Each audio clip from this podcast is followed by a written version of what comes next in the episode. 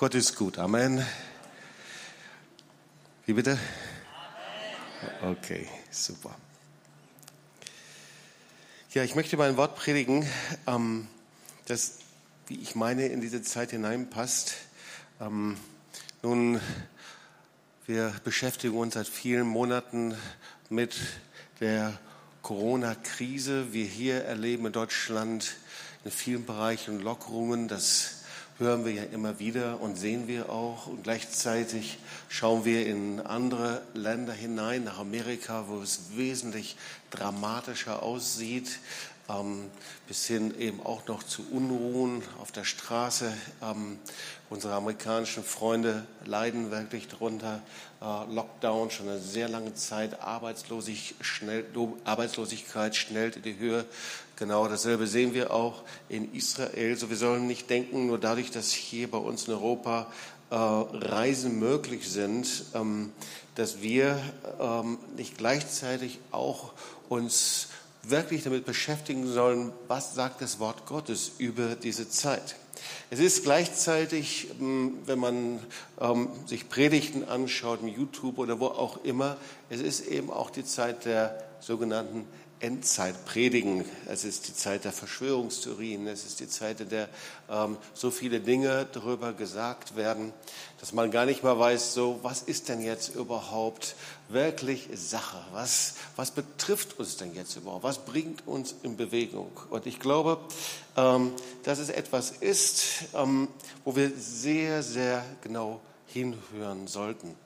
So, äh, ich fange diesmal etwas anders an als im anderen Gottesdienst. Und zwar einfach, äh, ich musste an 9-11 denken. Äh, viele von uns haben das noch vor Augen und das erlebt. Das war die Katastrophe, in der eben von Terroristen zwei Jets in die World Trade Center hineingesteuert wurden und die dann zusammenbrachen.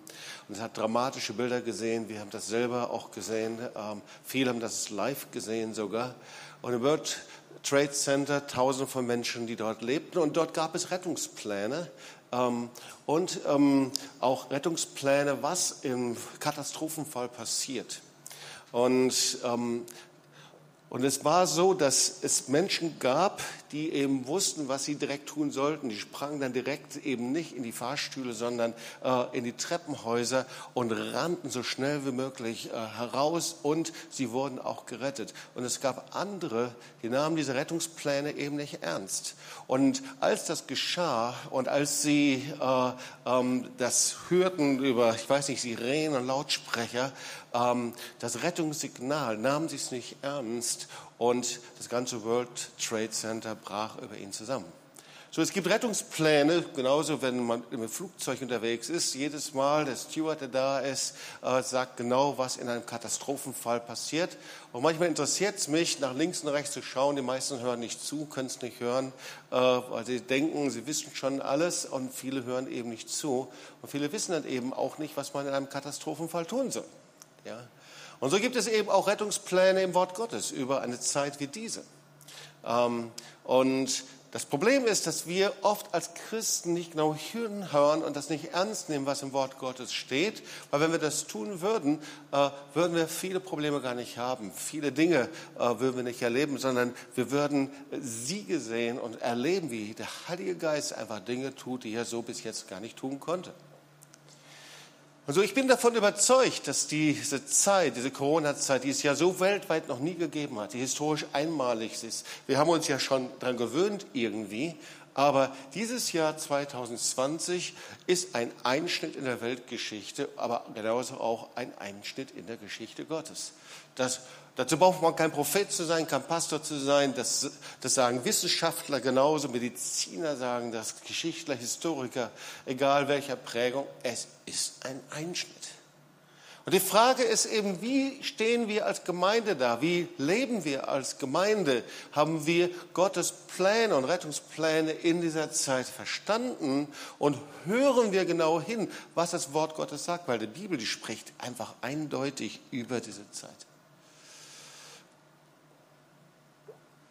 Und es gibt eine Predigt, die nannte ich die älteste Endzeitpredigt dieser Welt, weil ihr wisst ja, äh, sogenannten Endzeitpredigten, das, da geht es nicht um Apokalypse und Katastrophe und all diese Dinge, sondern eigentlich geht es um einen Zielpunkt, ein herrlicher und wunderbarer Zielpunkt der gesamten Geschichte ist, nämlich, dass Jesus als Sohn Gottes wiederkommt und in seiner Herrlichkeit zu sehen ist. Ein wunderbarer, ein herrlicher Endpunkt. Und jeder, sagt das Wort Gottes, wird ihn sehen. So, das Thema dieser Predigt heißt Lukas 17, 37. Er aber sprach zu ihm, wo das Aas ist, da sammeln sich auch die Geier. Und der Untertitel ist die älteste Endzeitpredigt der Welt. Und die älteste Endzeitpredigt der Welt ist 2000 Jahre alt und wir wollen hineinschauen. Viele kennen eben Matthäus 25, klar, das ist, und 24 und 25, das sind die berühmten Kapitel in den Evangelien über die letzte Zeit. Und wir wollen uns eine Parallelstelle anschauen und diese Parallelstelle, die steht in Lukas 17, 20 bis 37 und die ist überschrieben vom Kommen des Menschensohns. Und damit wir diese Stelle verstehen, wo das Aas ist, da sammelt sich auch der Geier kurz eine Zusammenfassung von dem vorhergehenden Text, damit wir sehen, wie das eingebunden ist. So, Jesus spricht also, was passieren wird, wenn er wiederkommt vom Kommen des Menschensohns. Lukas 17, Vers 22 bis 24. Ich empfehle dir, wenn du eine Bibel dabei hast, dann schau einfach selber in die Bibel rein. Das lohnt sich, ist fast noch besser, als hier beim Beamer hineinzuschauen. Aber das kannst du natürlich auch tun. Aber schau auch in die Bibel. Und da steht, erste Kennzeichen, er wird wie ein Blitz plötzlich kommen. Ja, denn wie der Blitz aufblitzt und leuchtet von einem Ende des Himmels zum anderen, so wird der Menschensohn an seinem Tag sein. Das heißt, man wird nicht vorbereitet sein. Und so das zweite Kennzeichen, sie aßen, das steht in Lukas 17, 26 bis 30. Ich nehme immer nur einen Vers hinein, äh, heraus. Sie aßen, sie tranken, sie heirateten, sie ließen sich heiraten bis zu dem Tag, an dem Noah in die Arche ging und die Sintflut kam und brachte sie alle um. Das heißt, das zweite Kennzeichen, niemand rechnete damit. Das kommt mir schon sehr vertraut vor. Also als diese ganze Corona-Krise startete, erstens, sie kam plötzlich. Vielleicht für andere nicht, aber für uns, für mich war das plötzlich. Obwohl wir Vorreden Gottes hörten, wir hatten prophetische Worte, aber alles soweit war, waren alle überrascht. Niemand rechnete damit. Niemand hatte das auf der Platte. Und das dritte Kennzeichen ist eigentümlich. Da steht dann in Versen 31 bis 35, ich nehme ein Beispiel heraus. Zwei Frauen werden miteinander Korn mahlen. Die eine wird angenommen und die andere wird preisgegeben werden. Also das dritte Kennzeichen, obwohl wir das Gleiche tun, wird der eine angenommen und der andere von Gott abgewiesen. Wird die eine angenommen und die andere von Gott abgewiesen das passt schon nicht so ganz in das Schema unserer Zeit. Das Schema dieser Zeit, auch von unserem christlichen Verständnis, ist ja, dass alle es und jeder es irgendwie in den Himmel schaffen wird, wenn wir uns nur richtig Mühe geben. Aber die Bibel sagt das nicht, sondern die Bibel spricht darüber, nein, es gibt Kriterien, der eine wird angenommen werden und der andere nicht. Der eine schafft es und die andere nicht. Und jetzt sind wir bei unserer Bibelstelle. Weil die Jünger hören fasziniert zu und sie verstehen Jesus irgendwie nicht. Und dann fragen sie eine Frage, die dich niemals gefragt hätte. Sie fragen, wo? Das ist die Frage eigentlich nach dem Ort. Also ich hätte gefragt, wann passiert das? Oder wohin geht die Reise? Aber die Jünger fragen, wo passiert das? Passiert das in Israel? Passiert das in New York? In Lima? In Tübingen? In Gomaring, Hinterweiler? Und dann gibt Jesus eine merkwürdige Antwort. Er sagt, es geschieht an jedem Ort, überall. Und zwar überall, an jedem Ort, an dem die Geier Aas finden. Vers 37. Und sie antworteten und sprachen zu ihm, Herr, wo? Er aber sprach zu ihnen, wo das Aas ist, da sammeln sich auch die Geier. Also da bin ich hängen geblieben.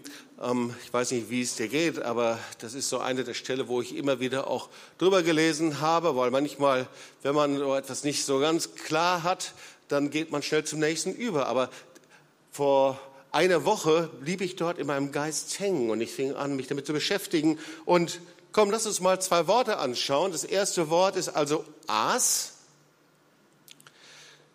Das griechische Wort heißt Soma. Und zuallererst ist es einfach nur das Wort für den Körper, für den Leib. Also das, was du bei dem anderen siehst. Und gleichzeitig ist es eben auch das Wort für Leichnam. Und zwar für äh, ein Körper, aus dem eben der Geist entwichen ist. Eine Hülle, die Hülle eines Körpers. Und so ist also dieses Wort Soma das Bild des Todes. Das Bild von jemandem, der von Gott entfernt ist, ist das Bild für letztendlich Christen, die abgefallen sind von Gott und letztendlich für, die Bibel nennt das und Paulus nennt das, das Leben im Fleisch. Das zweite Wort ist Geier, Aethos. Es gibt auch das Wort für Adler übrigens. Aber hier ist es offensichtlich etwas Bedrohliches. Es schwebt über diesem Aas. Es sind Aasfresser, diese Geier. Und hier steht es offensichtlich für dämonische Mächte. Und ich erinnere mich an 1. Mose 15 und dann verstehen wir das gleich sehr viel besser. In 1. Mose 15, da wird von dem Bund Gottes geschrieben, dem Bund, den Abraham mit Adonai macht. Und diesem Bund, davon haben wir schon oft gehört, in Hochzeiten, wie eben dann eine Kuh, eine Ziege, ein Widder zerschnitten wird. Für uns hört sich das etwas eklig an und auf die eine Seite gelegt wird, auf die andere Seite. Erinnert ihr euch an dieses Wort? Und dann äh, soll eben man hindurch laufen als Zeichen, dass der eine und der andere sein Leben niedergelegt hat. Und dann liest du hier, und die Raubvögel, während das Abraham machte, stießen, sie sammelten sich und sie stießen runter auf das Aas und sie versuchten diesen Bund zu verhindern. Und Abraham hatte alle Hände voll zu tun. Von morgens bis abends musste er diese Raubvögel, diese Geier verscheuchen. Und dann stehen dann, als nun die Sonne unterging, fiel ein tiefer Schlaf auf Abraham und siehe Schrecken und große Finsternis überfiel ihn. Und schau mal, genau das ist das Bild. Ein Bild von so vielen. Und ich spreche nicht hier einfach über unsere Gemeinde, natürlich über uns zuerst, sondern in Kirchen, in Gemeinden, nicht nur hier in Deutschland, sondern in den Nationen, weltweit, überall. Da schweben dämonische Geier.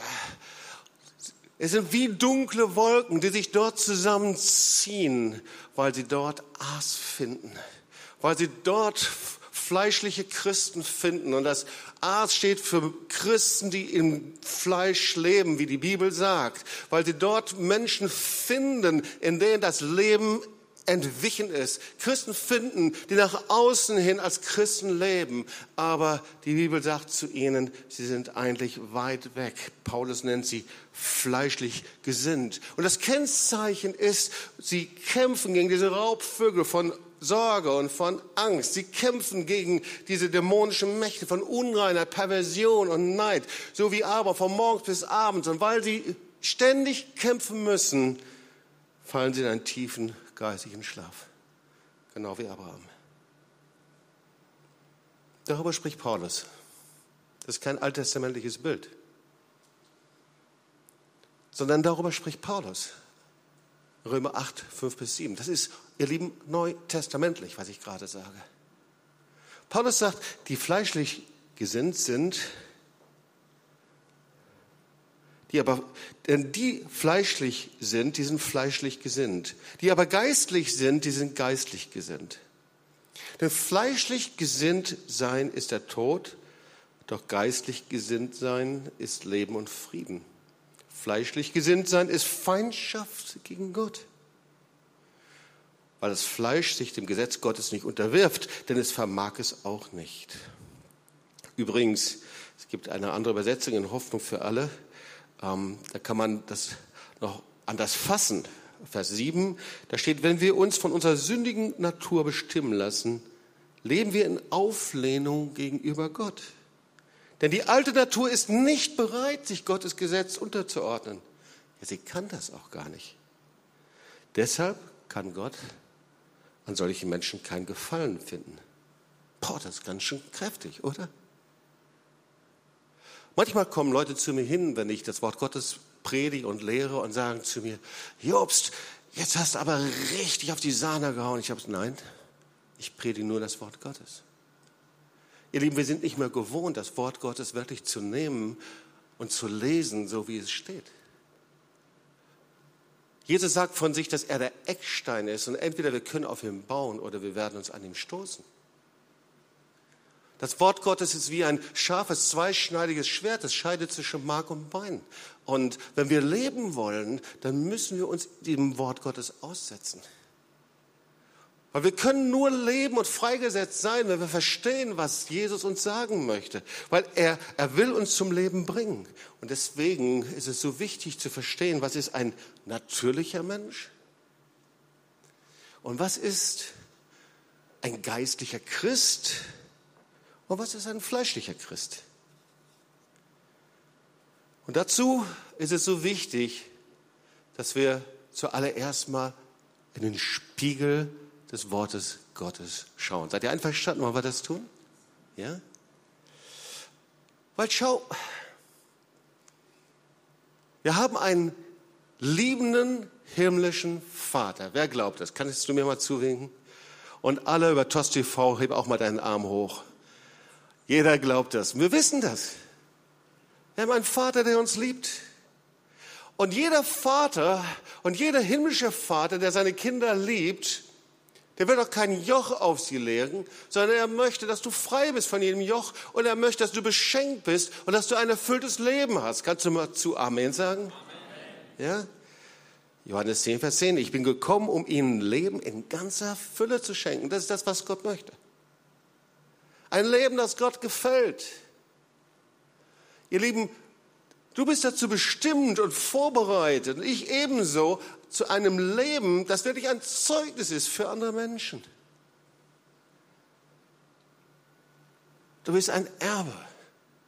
Das ist, was der Herr vorbereitet, das Erbe eines unendlichen Reichtums. Und ihr Lieben, alle alles Geld, das gerade in der letzten Zeit gedruckt wird, ist nicht genug, um das Erbe auszudrücken und zu zeigen, dass du im lebendigen Gott hast. Sag mal zu deinem Nachbarn, ich bin reich in Jesus Christus. Ja? Wir sind Kinder des himmlischen Königs. Wir sind Erben Christus.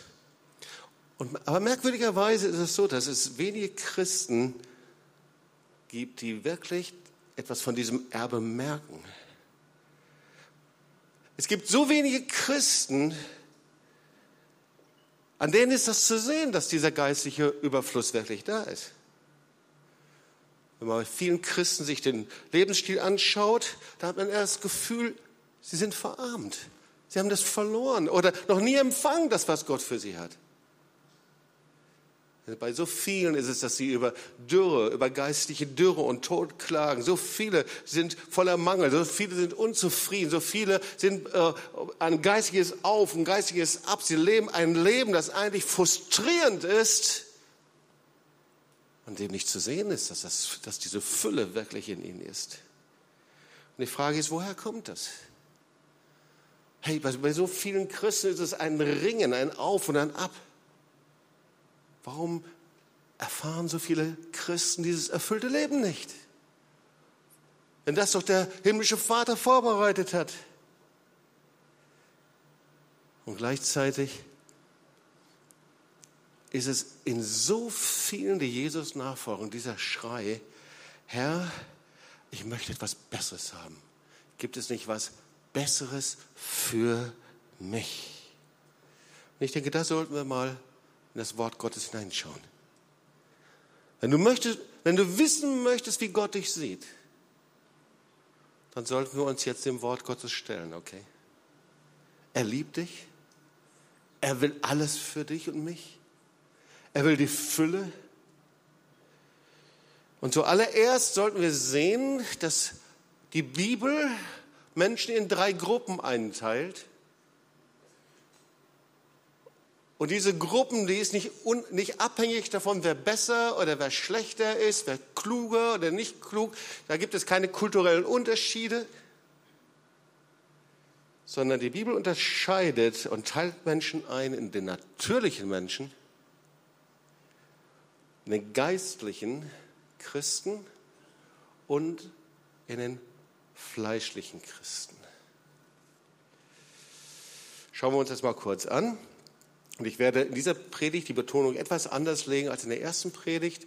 Ähm, so in der ersten Predigt ähm, habe ich mehr über den fleischlichen Christ gesprochen und es lohnt sich, dass du das über Podcast anhörst.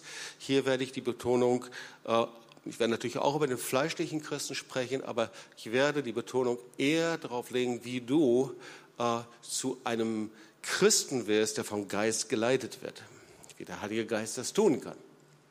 Okay, also vierter Punkt ist eine biblische Anthropologie. Das heißt, Anthropologie ist eben die Wissenschaft von Menschen. Und wie sieht die Bibel das? 1. Korinther 2, Vers 14 ist der natürliche Mensch. Wer ist das? Es ist jemand, der eben Jesus noch nicht in seinem Leben aufgenommen und als Herrn angenommen hat. 1. Korinther. Der natürliche Mensch aber nimmt nicht an, was vom Geist Gottes ist, es ist ihm eine Torheit und er kann es nicht erkennen. Ja, also, du hast Jesus noch nicht in dein Leben aufgenommen. Äh, alles in deinem Leben äh, dreht sich um dich selber, äh, deine Freundschaften, Familie, Beruf, Geld. Ähm, du hast keine Beziehung zu Gott. Das ist der natürliche Mensch. Das ist der Mensch ohne Jesus, der sich nicht bekehrt hat. Und wenn du hier sitzt und hast noch nie dein Leben Jesus gegeben, dann wird sich alles doch irgendwie um dich selber kreisen, auch wenn du an Gott glaubst. Aber die Bibel nennt dich einen der Jesus noch nicht als Herrn angenommen hat. Das ist ein natürlicher Mensch. Der zweite, das ist der geistliche Christ, sagt die Bibel. 1. Korinther 2, Vers 15, der von Gottes Geist erfüllte Mensch kann alles beurteilen. Also jemand, der Jesus in sein Leben aufgenommen hat, jemand, der irgendwann mal in einem Gebet gesagt hat, Jesus, ich lade dich ein als Herrn und Erlöser, ich möchte dir nachfolgen und der all Bereiche seines Lebens, seine Freundschaften, seine Beziehungen, sein Geld, seine Karriere, alles, was dich betrifft, Jesus übergeben hat und sagt, ich möchte mich von dir leiten lassen. Das ist der geistliche Christ und der fleischliche Christ, das ist jemand, der Jesus angenommen hat. Vielleicht hast du ihn angenommen vor fünf Jahren, vor zehn Jahren, vor zwei Jahren, ganz gleich. Aber es ist eben jemand, der in ständiger Niederlage lebt, der sein Leben selbst bestimmt, jemand, der versucht, sein Leben nach seiner eigenen Kraft und Anstrengung zu leben und daran scheitert und immer wieder neu versucht und immer wieder neu versucht und immer wieder neu versucht. Anstrengend, schwierig. Das ist nicht das, was Gott für dich hat, aber viele leben so. Römer 8, Vers 6. Fleischlich gesinnt sein ist der Tod geistlich gesinnt sein ist Leben und Frieden. Es muss was passieren. Jemand, so ein fleischlicher Christ, wie Paulus sagt, er lebt einfach so, wie die Welt lebt. Man kann das gar nicht erkennen. Ja, vielleicht gehst du in Gemeinde, vielleicht gehst du in Gottesdienst, vielleicht schaust du über TOS TV zu, vielleicht betest du. Aber du erlebst nicht die Fülle Gottes. Du erlebst nicht, dass er dein Leben ausfüllt. Du bleibst immer an einem Punkt stehen. Das wollen wir uns jetzt nochmal in einer Grafik anschauen. So, wahrscheinlich kennst du die. Ich will sie dir ganz kurz zeigen und dir in Erinnerung rufen. Was ist fleischlich und was ist geistlich? Das sind die Fragen. Und ich erinnere mich, dass ich das zum ersten Mal durch Campus für Christus gelernt habe. Da gibt es so ein grünes Büchlein, die vier geistlichen Gesetze. Und da gibt es wunderbare Grafiken, die bis jetzt ähm, nicht überholt sind, immer noch die gleiche Bedeutung haben. Und da wird eben genau gekennzeichnet, was das heißt, wenn man eben fleischlich oder, gleich, oder geistig lebt. Und da ist eben das Kennzeichen für einen sogenannten fleischlichen Christen, ist eben, ich weiß nicht, ob wir die Wellenlinie haben, genau diese Wellenlinie. Es ist ein Auf und ein Ab. Ein Christsein, in dem du mal gut drauf bist und schlecht drauf bist. Ein Christsein, in dem du mal Siege erlebst und mal keine. Ein Christsein, in dem du Frieden und Freude hast und völlig begeistert bist von Gott. Und dann wieder ein Christsein, in dem du am liebsten alles hinwerfen würdest. Und ich möchte dir sagen, das ist nicht das, was Gott für dich hat. Wenn du so lebst, hast du zu wenig. Da stimmt irgendetwas noch nicht. Ein Leben, in dem Jesus alles beherrscht, da geht es stetig bergauf. Ein Christsein, in dem der Geist Gottes in dir ist und erfüllt ist von ihm, ist beständig. Aber beim fleischlichen Christen ist das nicht so. Vielleicht können wir uns mal das erste Bild anschauen. Schau mal, das ist der natürliche Mensch, der sich nicht bekehrt hat.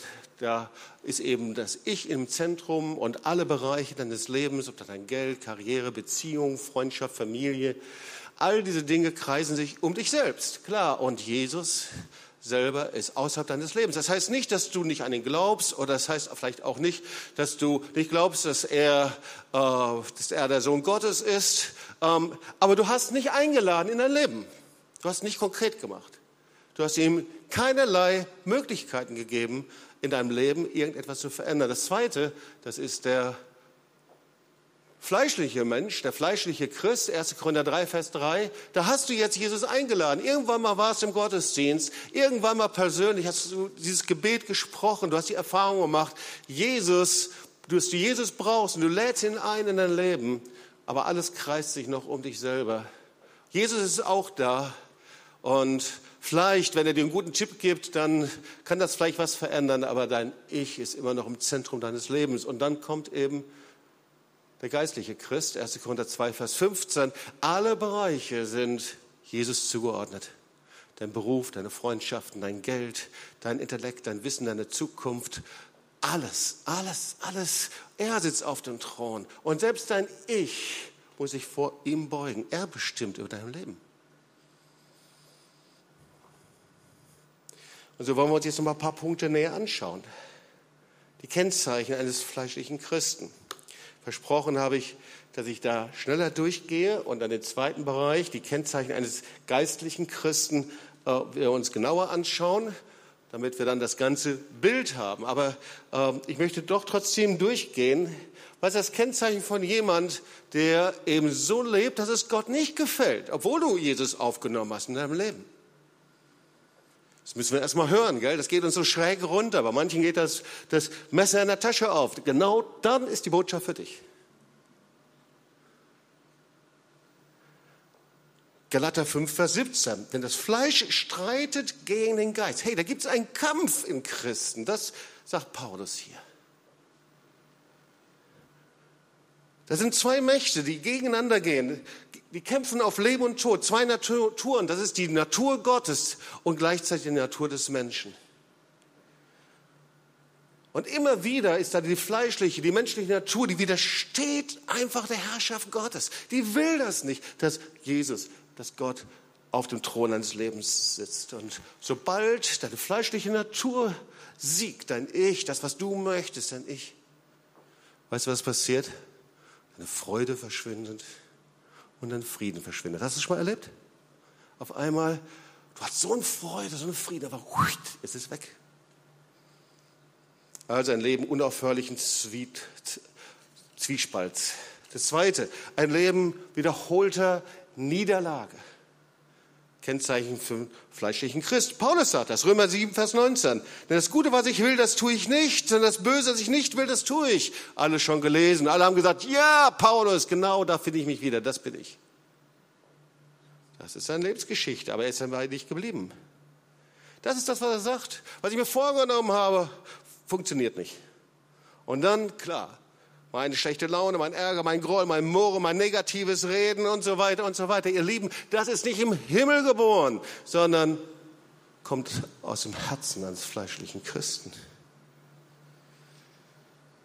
Weißt du, in einem fleischlichen Christen muss Jesus immer irgendwie seine Herrschaft teilen. Und zwar die Seele, die Psyche, die kämpft ständig damit. Die Seele, das ist dein Verstand, dein Wille, dein Gefühl, die kämpft ständig gegen die Herrschaft Jesu. Und das Ergebnis ist, oh, ich fühle mich so zerrissen. Ich will das nicht mehr hören. Ich möchte viel lieber hören, dass ich geliebt bin. Ja, du sollst hören, dass du geliebt bist. Aber die Liebe, ihr Lieben, die hat eine Grenze. Eine Liebe lässt dich nicht so, wie du bist. Eine Liebe verändert dich und eine Liebe will dich ans Ziel bringen. Das Ergebnis ist, dass ich durch diesen Lebensstil des Fleisches, der führt mich immer zu Neid, Streit, Bitterkeit und Spaltung. Du kannst machen, was du willst. Lebensstil des Fleisches führt zu Neid, Streit, Bitterkeit und Spaltung. 1. Korinther 3, Vers 3 sagt Paulus zur Grundgemeinde, ihr seid noch fleischlich. Denn wenn Eifersucht, Neid und Zank unter euch sind, seid ihr da nicht fleischlich nach Menschenweise? Kennzeichen des fleischlichen Christen leben in Fruchtlosigkeit. Das heißt, ich gehe vielleicht in den Gottesdienst, aber ich gehöre zu denen, die über andere entscheiden und sagen, oh, ich weiß nicht, ob der wirklich in den Gottesdienst kommen kann. Ich weiß nicht, ob der oder die dorthin kommen können oder wie auch immer. Hey, weißt du eigentlich, dass wir vom Heiligen Geist überführt werden und nicht vom Stil eines Gottesdienstes? Ist der Heilige Geist überführt von Sünde, Gerechtigkeit und Gericht, egal wo? Wer macht uns denn zu Richtern über anderen? Fleischliches Leben ist ein Leben in Untreue. Oh ja, Jakobus 4, Vers 4. Freundschaft mit der Welt ist Feindschaft gegenüber Gott. Das ist das, was wir im Jakobus lesen. Und ich weiß, da gibt es unterschiedliche Sichten darüber. Theologische Haltung, ja, wir sollen uns doch die Welt zu Freunde machen. Wir wollen sie doch hineinziehen. Komisch ist nur, dass die Welt so eine Power hat, dass die meisten, die sich mit ihr eins machen, nicht die Menschen in das Reich Gottes ziehen, sondern du wirst in die Welt hineingezogen werden. Gottes Sicht ist eindeutig. Er erklärt mit großer Klarheit die Freundschaft zur Welt, die Freundschaft zur Welt heißt, dass ich wie ein Ehebrecher Gott untreu werde. Jakobus 4, Vers 4. Was bedeutet das? Weltlich zu sein? Schau mal, es gibt da eine Trennungslinie, nicht eine Absonderung, nicht eine Isolation, nicht ein Erheben über andere, aber eine Trennungslinie. 1. Johannes 2, Vers 16. Das Erkennungszeichen für das, was Welt ist, weißt du, ist alles, was nicht vom Vater kommt, alles, was nicht zum Leben dazugehört, dass wirklich Jesus verherrlicht wird.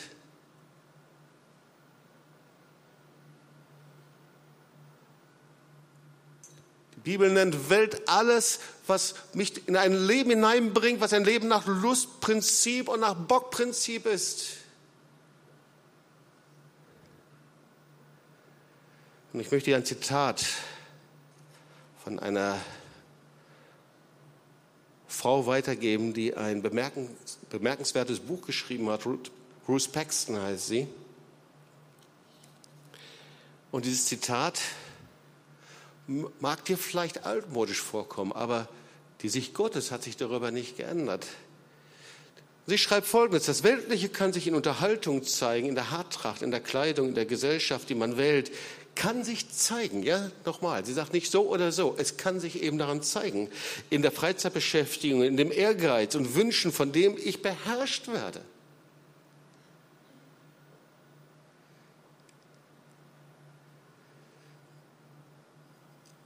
Der nächste Punkt, und dann komme ich zum Leben im Geist, es ist ein Leben in Heuchelei.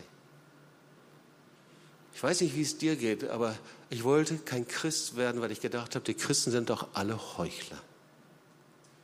Die sagen doch was anderes als das, was sie zu Hause leben. Und das ist ja auch das Kennzeichen von Religion, oder? Vorne auf der Bühne sagen sie Halleluja und sie beten an und sie sprechen von Gottes Herrlichkeit. Aber zu Hause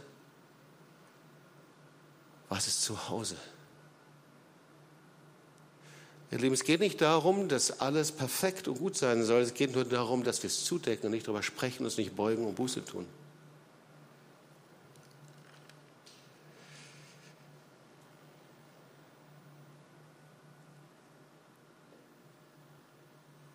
Also es gibt eine Alternative.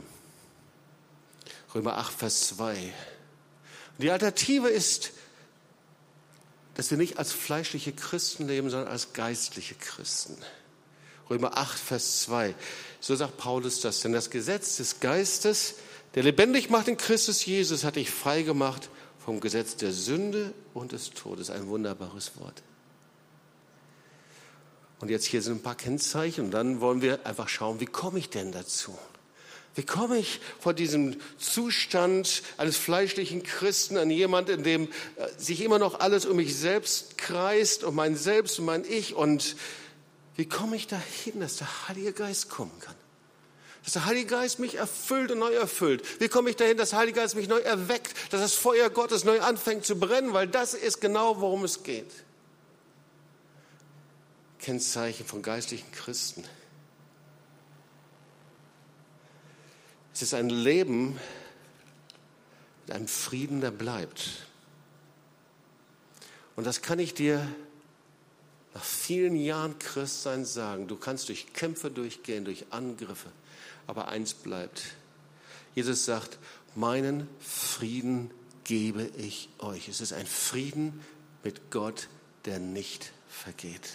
Und dieser Friede kommt aus der Gegenwart Gottes. Ist ein beständiger Friede, auch wenn du im Kampf bist, auch wenn, wenn du wirklich durch Krisen gehst. Aber dieser Friede ist eben der Friede, der höher ist als alle Vernunft. Erste Kennzeichen. Zweite Kennzeichen ist ein Leben, in dem der geistliche Sieg für dich normal ist. 1. Korinther 15, 17. Gott aber sei Dank, der uns alle Zeit Sieg gibt in Christus Jesus. Also, er sagt, ich habe dich mehr gemacht, zu mehr gemacht als ein Überwinder. Du nimmst das Wort Gottes, du handelst danach. Weißt du, du hast nicht Siege, sagt das Wort Gottes, und noch ein Sieg und noch ein, sondern hier steht, Gott, aber sei Dank, der uns alle Zeit Sieg, einen Sieg gegeben hat. Es ist der Sieg über Sünde. Du musst nicht sündigen. Nächster Punkt, Leben als geistlicher Christ. Es ist ein Leben in übernatürlicher Kraft. Johannes 14, Vers 12. Wer an mich glaubt, der wird die Werke auch tun, die ich tue, und wird größere als diese tun, denn ich gehe zum Vater. Das ist ein cooles Wort. Zwischendurch habe ich gedacht, oh, ob das wirklich so ist. Aber weißt du, Jesus hat diese Worte zu Petrus gesagt. Ja, ein Fischer, sonnengegerbt. Und sehr wahrscheinlich würde Petrus heute an der Theologischen Hochschule in Tübingen kein Examen mehr machen dürfen. Sehr wahrscheinlich würde er vom Professorium der Theologischen Fakultät als Fundamentalist und als bibelgläubig nicht anerkannt und ausgegrenzt. Aber Petrus wartete auf die Kraft des Heiligen Geistes. Und da waren die anderen Jünger mit ihm zusammen. Und als der Heilige Geist auf sie kam, bekehrten sich 3000 Leute und sie stellten den ganzen Mittelmeerraum auf den Kopf. Und sie bauten Gemeinde und Gemeinde, sie verkündigten das Evangelium. Und was war seine Kraft, ihr Lieben? Wir wissen das, oder? Seine Kraft war dieselbe, die auch für dich und für mich ist. Seine Kraft war nicht, weil er ein Charisma hatte. Seine Kraft war nicht, weil er eine Persönlichkeit hatte. Seine Kraft war nicht, weil er so guter Rhetoriker war. Seine Kraft war nicht, weil er so eine Bildung hatte oder weil er an der Uni Tübingen ausgebildet wurde oder weil er eine Promotion hatte. Das war es alles nicht, ihr Lieben. Ihr Lieben, Gott hat sehr klar gesagt, woher die Kraft kam. Dieser Mensch, der Jesus verraten hatte, der versagt hatte, der als fleischlicher Christ gelebt hatte die ganze Zeit, der ein Bild war für einen fleischlichen Christ, der ja mit Jesus zusammen war, aber der das Potenzial hatte, sofort alles wieder hinzuwerfen, so wie die 70 anderen Jünger das auch getan hatten. Aber er wartete auf die Kraft des Heiligen Geistes und die kam. Das ist das Geheimnis der Kraft. Apostelgeschichte 1, 8 übrigens das ist das Zentrum dieses Werkes. Ihr werdet die Kraft des Heiligen Geistes empfangen, welche auf euch kommen wird und werdet meine Zeugen sein. Das ist die Kraft, dieselben Werke zu tun, die Jesus auch getan hat. Das ist die Kraft, die nicht auf menschliche Fähigkeit beruht, nicht auf deine eigene Kraft, eine, deine eigene Stärke. Es ist die Kraft des Heiligen Geistes, die zur Verfügung steht und die mir zur Verfügung steht. Es ist die Kraft des Heiligen Geistes, wo, wenn du in dieser Kraft gehst, dann denkst du nicht mehr über Alter nach, ob du 20, 30, 50, 80 oder wie auch immer bist. Es ist die Kraft des Heiligen Geistes, die auf einem David Hathaway ist. Es ist die Kraft des Heiligen Geistes, die auf Männer und Frauen des Glaubens ist, die einfach im Gehorsam sind.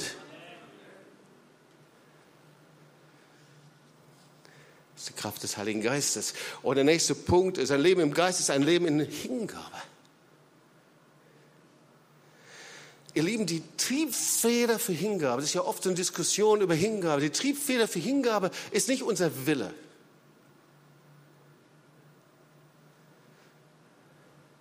Nicht eine Entscheidung. Das hält nicht. Das geht immer nur bis zu einem bestimmten Punkt, obwohl da wirklich ähm, wir viel bewirken können. Das kann ja jeder Sportler sagen. Aber es ist es nicht. Die Triebfeder für Hingabe, der Motor ist die Kraft des Heiligen Geistes und die Liebe zu Jesus. Kraft des Heiligen Geistes und Liebe zu Jesus. Und deswegen passiert auch Folgendes. Du bist erweckt Du liebst Jesus und du dienst ihm, du tust alles für ihn. Du sagst, Herr, ich liebe dich. Und dann kehrt irgendwo die Welt ein. Und auf einmal wird die Hingabe für dich zu einer schweren Last. Weil die Triebfeder für Hingabe ist eben nicht der Wille und die Entscheidung, sondern es ist die Kraft des Heiligen Geistes und es ist deine Liebe zu Jesus. Und es ist ein Leben, Kennzeichen von geistlichen Menschen mit zunehmender Heiligkeit. Ihr sollt heilig sein. Übrigens, Heiligung ist nicht Fehlerlosigkeit. Manchmal ist es ja so, wenn wir um Vergebung bitten, dann sagen wir so lapidar, ich habe einen Fehler gemacht, aber darum geht es nicht. Heiligung ist, dass ich ohne Tadel vor Gott bewahrt werde. Heiligung ist, dass ich ein Leben in ständiger Demut und Vergebungsbereitschaft und Buße lebe.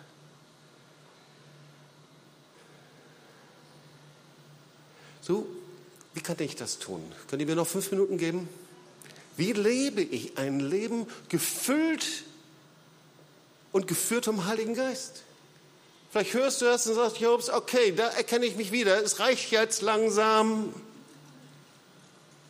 Jetzt will ich die andere Seite haben, geführt und gefüllt vom Heiligen Geist. Halleluja. Ich möchte dir zwei, drei Dinge erklären. Erstens, wir müssen verstehen, Vers 4, Vers 30, wir können den Heiligen Geist betrüben. So, wenn ich jemanden betrübe, ist das immer ein Ausdruck einer Liebesbeziehung. Jemand, den du liebst und der dich liebt, den kannst du betrügen. Jemand, der dir nicht nahesteht, den kannst du vielleicht verletzen, den kannst du Schmerz zufügen, aber du kannst ihn nicht betrüben. Betrübt ist jemand nur, den du liebst. Okay? Und das Leben im Geist ist nichts anderes als in einem ungetrübten Beziehung zum Heiligen Geist und zu Gott stehen. Und deswegen gibt es einige Vorbedingungen. Wenn du hier bist und du sagst, Jobs, ich habe mich erkannt, ich will so nicht leben, aber um ehrlich zu sein, ich habe es nicht. Ich möchte nicht zum Aas gehören, zu dem Fleischwesen, aus dem der Geist entwichen ist. Ich möchte nicht ständig gegen diese Geier kämpfen, die jeden Tag auf mich niederstehen auf mich niederfallen oder niederstoßen, wie sie auch immer heißen. Ich möchte geisterfüllt leben. Schau, es gibt ein paar Vorbedingungen. Erste Vorbedingung ist Reinigung. Manche sagen, der Jobs Bittner predigt zu viel über Reinigung. Wir lieben, wir werden keine, keine Veränderung sehen, wenn wir nicht gereinigt werden durch das Blut des Lammes. 1. Johannes 1, Vers 7. Das Blut Jesu ist das einzige Mittel, um uns zu reinigen. Wir brauchen Reinigung. Okay? Der zweite Punkt ist Überführung. 1. Johannes 1, Vers 9. So wie unsere Sünde bekennen, ist er treu und gerecht. Weißt du, was der Herr nur will? Gott will einfach nur unser ehrliches Bekenntnis aus aufrichtigem Herzen. Er will nicht, dass wir tausend theologische Kniffe anwenden, tausend Dinge machen, so und so viele Kurse besuchen. Es will nur sagen, Herr, sei mir gnädig. Ich bin ehrlich. So sieht's bei mir aus. Weißt du, er will das nicht hören, ein Herr, ich habe Fehler gemacht oder äh, das kann doch mal vorkommen oder aber äh, was weiß ich, dass ich auf andere zeige und sage, wegen, deswegen ist es passiert, aus jenem Grund, aus diesem Grund. Wir sind doch die Meister darin, oder? Wenn wir auf andere zeigen, weisen wir auf uns selbst zurück. Der einzige Grund kann nur sein, ich bin Sünder. Vergib mir, Herr. Ich habe dich betrübt, Heiliger Geist. Der nächste Punkt ist der Umfang, das Maß der Reinigung. Weißt du, wenn wir unsere Sünde bekennen, wir sind so leicht drin, dass wir Dinge aussprechen. Ihr Lieben, wir haben so oft gehört, Sünde bekennen ist ein, ein Akt der Gnade. Ja, das ist es. Aber wir können doch nicht einfach nur dies und jenes aussprechen, das andere lassen. Ich habe so oft gesehen, wie Menschen abgeschossen sind von der Finsternis, wie Menschen abgefallen sind, wie Menschen zu Aas, im wahrsten Sinne des Wortes, wurden. Und zu Gegnern des Evangeliums. Weil sie vom tiefsten Kern ihrer Sünde nicht bekannt haben.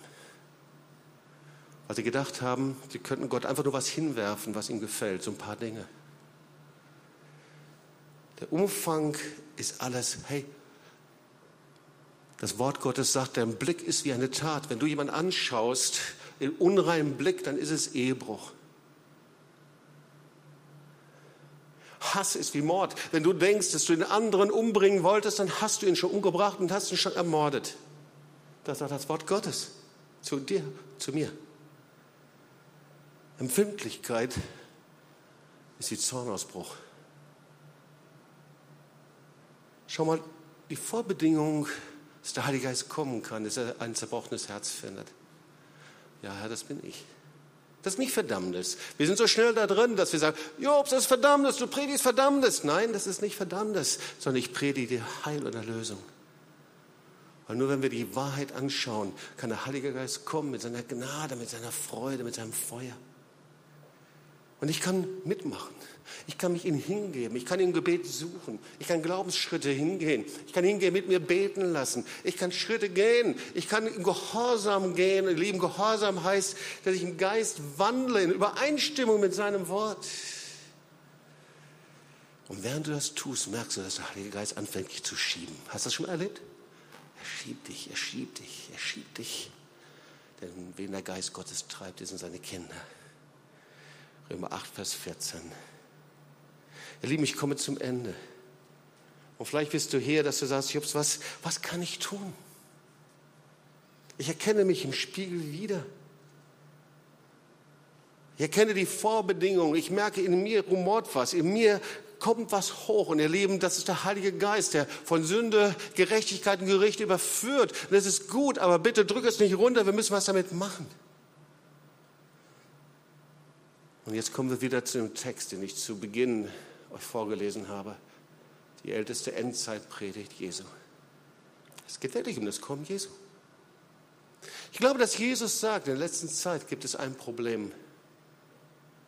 Es ist das Problem, dass die Christen nicht mehr mit dem Feuer Gottes leben und nicht mehr als geistliche Christen leben, sondern als fleischliche Christen und niemand erkennt es.